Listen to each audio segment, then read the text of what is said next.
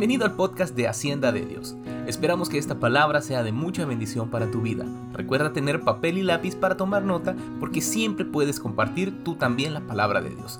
Y recuerda, somos Hacienda.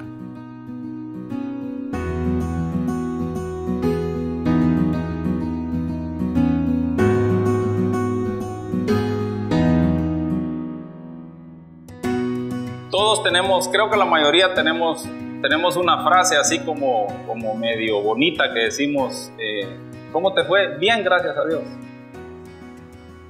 Sí, la mayoría tenemos esa costumbre. Y yo estuve buscando algunos conceptos en el diccionario. Me gustaron algunos, algunos de esos. Por ejemplo, dice, este me encantó porque dice, la gracia de Dios es el don de Dios que eleva a lo sobrenatural a la criatura racional, haciéndolo hijo suyo y partícipe de su vida. Según este concepto, cuando nosotros estamos o al tener acceso a la gracia de Dios o cuando nosotros estamos viviendo bajo la gracia de Dios, nos convertimos en hijos suyos, porque el Espíritu Santo nos nos llena de un espíritu de adopción, dice la palabra, por el cual clamamos Padre, Papito, Papá. Pero además, este, según este concepto, Dios nos hace parte de su vida. Y a mí me encanta eso porque, porque yo soy parte de la vida de Dios. Usted es parte de la vida de Dios según este concepto. Y lo más lindo de esto lo más lindo de esto es que yo no hice nada para formar parte de ese, de ese, de ese, de ese selecto reino. Yo no hice nada para poder eh, llegar y ser parte de la vida de Dios. Yo no hice nada. No hice nada para merecer eso. Lo más lindo de la gracia es que es gratis. ¿verdad? La gracia no solo se refiere al perdón de Dios. Muchas veces creemos que la gracia de Dios es solo para perdonarnos, ¿sí? Pues yo, fíjate, Eric, que yo antes era aquí, era allá, y, pero Dios me perdonó. Por la gracia de Él me perdonó. ¿Y qué si la otra parte de la historia es la más importante? ¿O es la otra parte importante? Porque la, primera también lo es. Y la otra parte es que además de que por la gracia me perdona, por gracia soy salvo. Por gracia puedo aspirar y puedo tener vida eterna con Cristo Jesús. Porque vida eterna todos vamos a tener. La diferencia la decidimos nosotros, porque Dios ya entregó a su Hijo y abrió el ingreso a todos los que queremos acogernos al pacto de la gracia. Entonces, los conceptos son bien, explican, dice, la gracia es fundamental para la salvación, es una virtud por la cual Dios puede dar algo sin recibir nada a cambio. O sea, esa virtud solo Dios la tiene. Porque nosotros siempre andamos pensando que nos van a dar a cambio cuando damos algo. ¿Mm? O, estoy equivocado. Solo yo soy así el, el, medio chuchón. ¿ah? no, ¿ah? todos queremos algo a cambio cuando damos algo. Entonces la gracia es una virtud que solo Dios puede tener es una virtud, es propiedad de Dios, es propiedad de Dios, indiscutiblemente. Para recibirla, dicen, no podemos hacer nada, no tenemos que hacer nada. La gracia la recibimos por fe, por fe. La gracia la recibimos cuando tenemos la humildad de decir, pues yo ya no puedo solo, y yo sí, mejor voy a entregar mi vida a Jesús, a Dios, y voy a aceptar que Jesús hizo un sacrificio en la cruz y que derramó su sangre por mí. Solo así puedo obtener la gracia. Solo así puedo ingresar y ubicarme bajo ese pacto. Solo así. La gracia implica una actitud magnánima de parte de Dios que se concreta luego en los bienes del que recibe la gracia. ¿Sí? Ese era otro concepto que me llamó la atención. Y son conceptos de gente que es cristiana. Dice, la gracia implica una actitud magnánima de parte de Dios que se concreta luego en los bienes del receptor de tal gracia. Y entonces a veces por eso nos explicamos que hay hermanos, hay amigos, hay gente que negocio que hace le sale bien. Y uno que dice, suertudo, dice uno.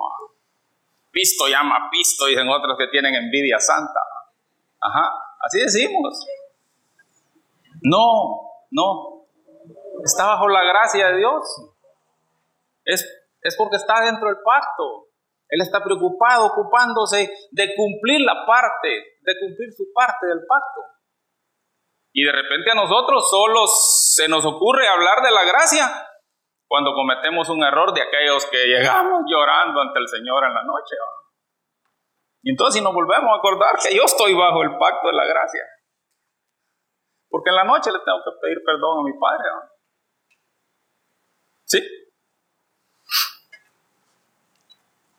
Tiene dos, dos cualidades. Hay dos cualidades que resaltar, que subrayar en la gracia.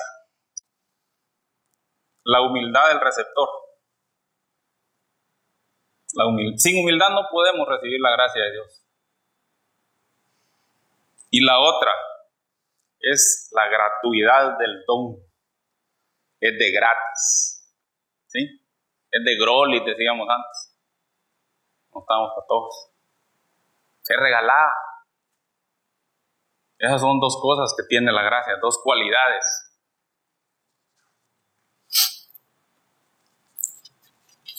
Quiero, quiero que me acompañen a, a Primera de Pedro, capítulo 4. 4, versículo 7. ¿Lo tenemos?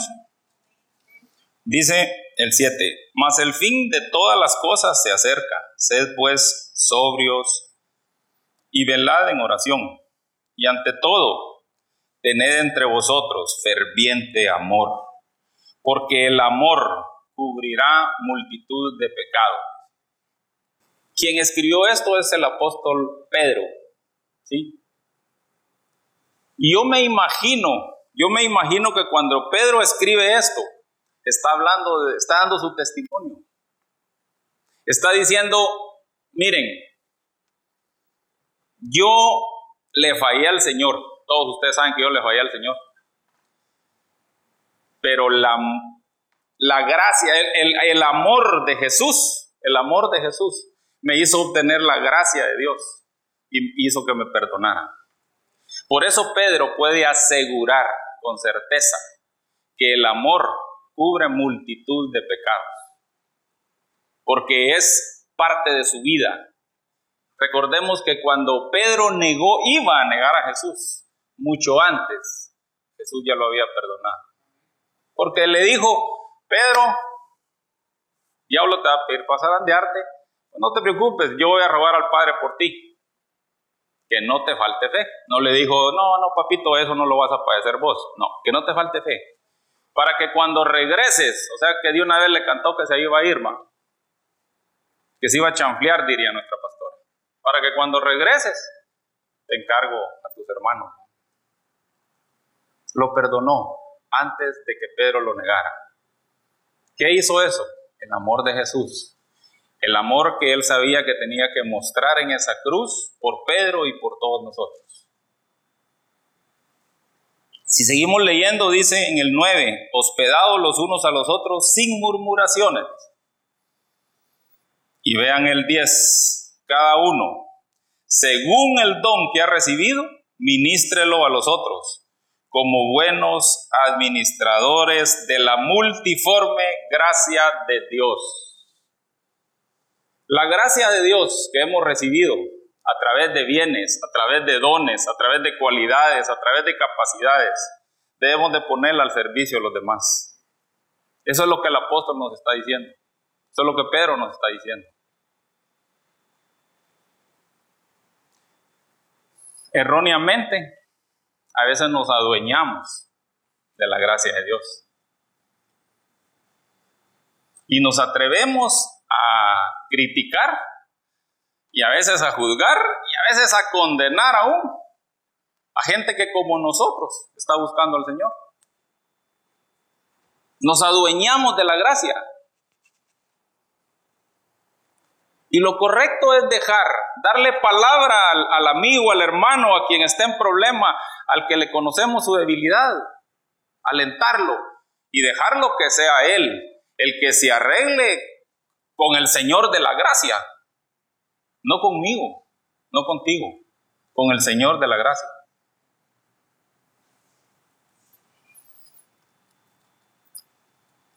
Debemos ser buenos administradores de la gracia de Dios. Debemos ser buenos administradores porque debemos de cuidar eso para aprender a vivir bajo la gracia de Dios. Leamos en Santiago capítulo 4. Santiago 4, versículo 4. Dice, oh almas adúlteras, ¿no sabéis que la amistad del mundo es enemistad contra Dios? Cualquiera pues que quiera ser amigo del mundo se constituye enemigo de Dios. ¿O pensáis que la escritura dice en vano, el espíritu que Él ha hecho morar en nosotros nos anhela celosamente? Pero Él, en el 6, pero Él da mayor gracia, dice. Por esto dice, Dios resiste a los soberbios y da gracia a los humildes. Hace un momento hablábamos que una de las condiciones para para que se dé el pacto de la gracia es la humildad del receptor. ¿En qué consiste esa humildad? En aceptar que necesitamos el perdón de Dios a través del sacrificio de Jesús. Eso es humildad. Ese es el principio que Dios, quiere, que Dios nos pide para que estemos en este, bajo este pacto. Otra de las cosas que debemos cuidar para estar bajo el pacto de la gracia. Está en Colosenses capítulo 1. Solo se lo voy a, parrafasear. Ahí habla de la reconciliación que Cristo produjo entre nosotros y Dios y dice entre todo lo que hay en el cielo y en la tierra. Si yo fui perdonado por gracia y, y la palabra dice que yo sea buen administrador de mi gracia, de la gracia de Dios para mí, eso significa que yo debo perdonar a mi amigo, a mi hermano y a mi enemigo. Pero a nosotros solo nos gusta perdonar al hermano y a veces hasta nos cuesta. A veces lo pensamos.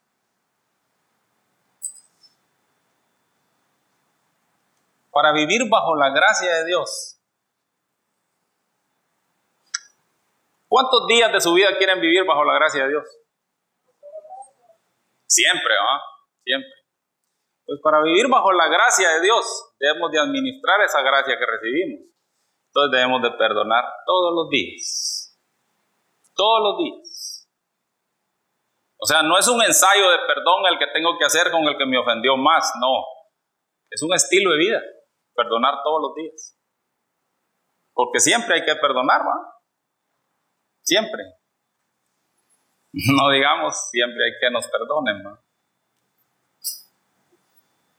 Pero de eso no vamos a hablar porque eso sí es más feito. Entonces, perdonar a las personas es algo que nos hace estar bajo el pacto de la gracia. Es algo que, que a Dios le agrada algo que recibimos, entonces es algo que tenemos que, dar. Primera de Corintios 15, por favor. 15, 9 y 10. Y este es el, el apóstol Pablo. Primera de Corintios 15, 9, 9 y 10. Dice el 9, porque yo soy el más pequeño de los apóstoles, que no soy digno de ser llamado apóstol, porque perseguía la iglesia de Dios. Todos sabemos quién era Pablo antes, antes de, la transformación, antes de su encuentro con Dios. Y el 10 dice, pero por la gracia de Dios soy lo que soy. Y su gracia no ha sido en vano para conmigo. La frase que viene me encanta. Antes he trabajado más que todos ellos, pero no yo, sino la gracia de Dios que está conmigo. La gracia de Dios es algo que debemos dejar que nos transforme, dejar que trabaje en nosotros. Pero nosotros debemos esforzarnos para someternos a eso, para someternos a ese pacto. Todos los que alguna vez han hecho un trato, un negocio, hay una parte que cumplir. ¿sí? Hay dos personas que hacen un negocio. Si vendes un, un carro, pues en la parte que, tiene que hacer el vendedor es que tiene que entregar el carro funcionando. ¿Sí? Y el que lo compra, lo que tiene que hacer es cumplir con la plata que se comprometió, en el tiempo que se comprometió. Es parecido, un negocio es parecido a un pacto. Entonces, nosotros debemos de comprometernos con el Señor y con nosotros mismos a hacer lo que el apóstol Pablo dice que hizo. Trabajó más que todos ellos, dice. Y, y sonara como que Pablo estaba vanagloriándose, pero no es cierto. Los apóstoles andaban con Jesús de hacía tres años, ¿sí? Todo el ministerio de Jesús en la tierra anduvieron los apóstoles con él. Y Pablo anduvo, pero persiguiéndolos. Entonces, obviamente, Pablo, cuando se juntó con los apóstoles, entró en desventaja humanamente. Entonces, él sí tuvo que trabajar más fuerte. Yo no sé quiénes han tenido adicciones aquí. Los que hemos tenido adicciones antes de conocer al Señor, hemos trabajado fuerte con las adicciones. Nos metimos al pacto de la gracia, pero trabajamos fuerte con el alcohol, con el cigarro y cosas más feas. Eso es trabajar, trabajar bajo el pacto. Y todos, absolutamente todos, tenemos cosas que debemos trabajar bajo el pacto de la gracia.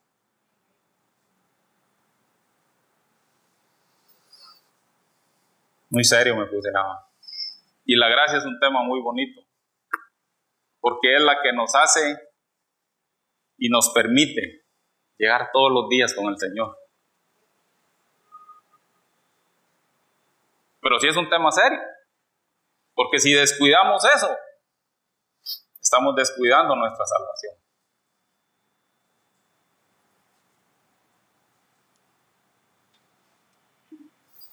Primera de Corintios 3,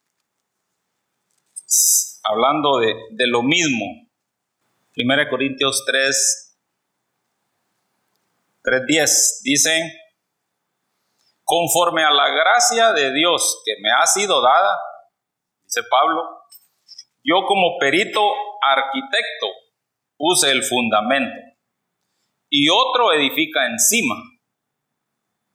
Aquí va la recomendación, pero cada uno mire cómo sobreedifica, porque nadie puede poner otro fundamento que el que está puesto, el cual es Jesucristo. ¿Sí? Mis hermanos, nos enseñaron, en la iglesia nos enseñan al inicio la doctrina elemental, pero nosotros tenemos la obligación de seguir edificando nuestra vida, la vida de nuestra esposa, la vida de nuestros hijos, de nuestros nietos y las generaciones que Dios nos deje trabajar para edificarlos. Es responsabilidad nuestra. Edificar sobre esa piedra angular llamada Jesús. Pero cuidémonos, dice el apóstol, ¿qué es lo que estamos sobre edificando? No le agreguemos a nuestra vida de cristianos cosas que están fuera del fundamento. Y el fundamento de la gracia es el sacrificio de Jesús en la cruz.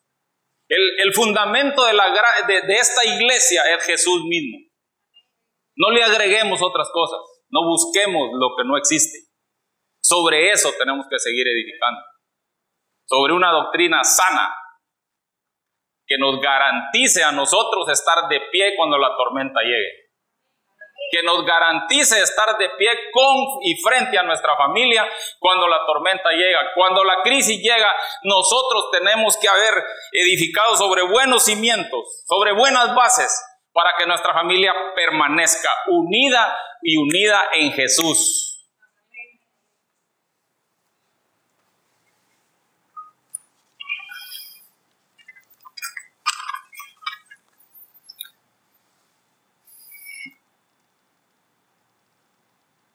Para terminar, Mateo 10, 8. Dice la palabra. Jesús hablando aquí. Sanad enfermos, limpiad leprosos, resucitad muertos, echad fuera demonios. De gracia recibisteis, dice. Dad de gracia. Eso no lo enseñan. Lo que de gracia recibiste, dalo de gracia. Ahora, hay un poquito de confusión a veces cuando nos empiezan a enseñar eso. No, tendemos a confundirnos que recibir de gracia fue, pues fue relativamente fácil. Para mí fue muy fácil porque yo era la única salida que tenía, no sé ustedes. Entonces yo o me iba ahí o me iba. Entonces para mí fue fácil buscar al Señor y decirle, aquí estoy, ya no puedo y yo quiero contigo porque ya probé por todos lados y no pude. No sé a ustedes si les costó. Para mí fue fácil. Entonces yo recibí bien gratis, re gratis eso. No tenía otro camino. No sé ustedes. Pero, pero, cuando dice la otra parte, dad de gracia, a veces pensamos que dar eso no nos va a costar. Y ese sí es una pequeña equivocación. Sí nos va a costar. Sí nos va a costar. Porque que yo perdone a alguien porque Dios me perdonó, a mí me va a costar. Tengo que doblegar mi orgullo. Tengo que amansar mi soberbia y el animal ese que llevo adentro lo tengo que calmar para poder perdonar al que me haya ofendido.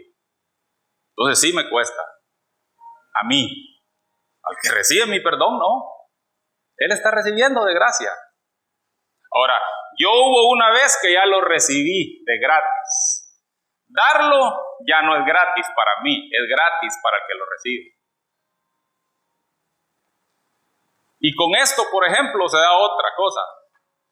Cuando nos hablan de Dios, cuando nos hablan de Jesús, cuando nos hablan del Espíritu Santo, cuando nuestra vida se transforma por el poder de la palabra que viene a predicar un hombre como el pastor Maynora Morales, yo recibo de gracia.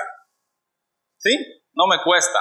Sentarme ahí es lo más sabroso que hago el día que vengo a la iglesia y oír la palabra y llenarme del Señor. El asunto es cuando me dicen, mira, ¿y cómo está tu red? Yo vine a recibir de gracia. Ahora, para ir allá, tengo que sudar la camisola. Para ir a dar lo que ya recibí aquí, tengo que hacer un pequeño esfuerzo, tengo que hacer algo. De eso se trata. Dar de gracia lo que recibimos de gracia implica un esfuerzo siempre del que está dando.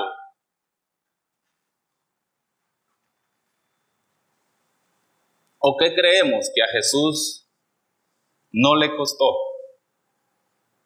entregar su vida en la cruz?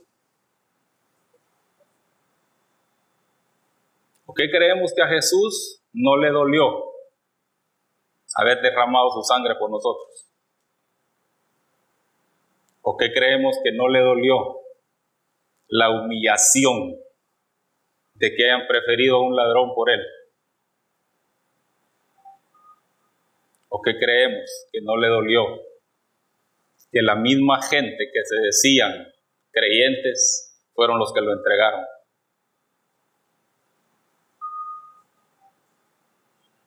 Claro que le dolió.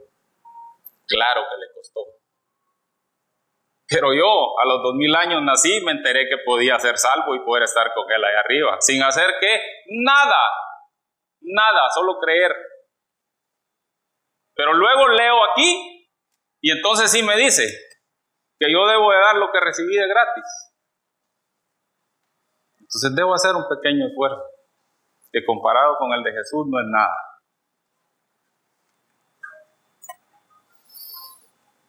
Esa es la gracia. Esa es la gracia. La gracia es poder hoy en la noche decirle al Señor que muchas gracias por este momento. Hoy en la noche antes de dormir. Poder decirle a Dios que gracias porque me levantó de donde estaba.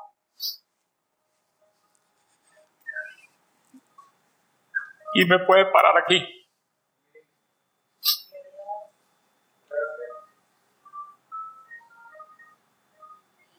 La gracia es también decirle que me perdone porque a pesar de lo inmensamente bueno que es conmigo, yo hoy le volví a fallar. Esa es la gracia. Esa es la gracia. Esa es la gracia de Dios. Poder llegar hoy y pedirle perdón por lo que le fallé y pedirle perdón porque lo ofendí, porque no lo honré. Y tener la certeza que me perdona. Pero sobre todo, sobre todo, tener la certeza que restituye mi posición de hijo de Él y de miembro del reino de Dios. Esa es la gracia, mis hermanos. Esa es la gracia. Para terminar, quiero pedirles que se pongan un minuto de pie. Un minuto de pie. Y que le pidamos al Padre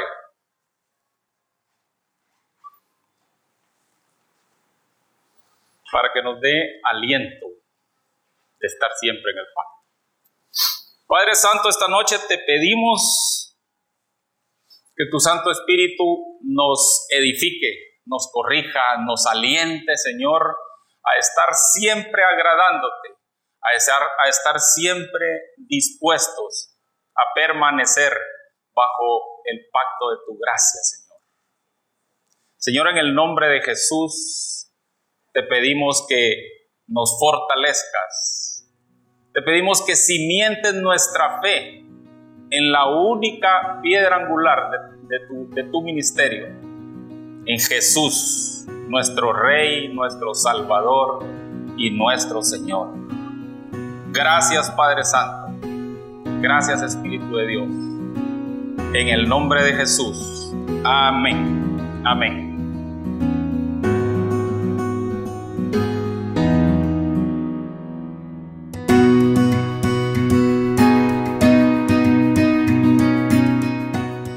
Esperamos que esta palabra sea de mucha bendición para ti y tu familia. No olvides seguirnos en todas nuestras redes sociales. Que Dios te bendiga. Y recuerda, somos Hacienda.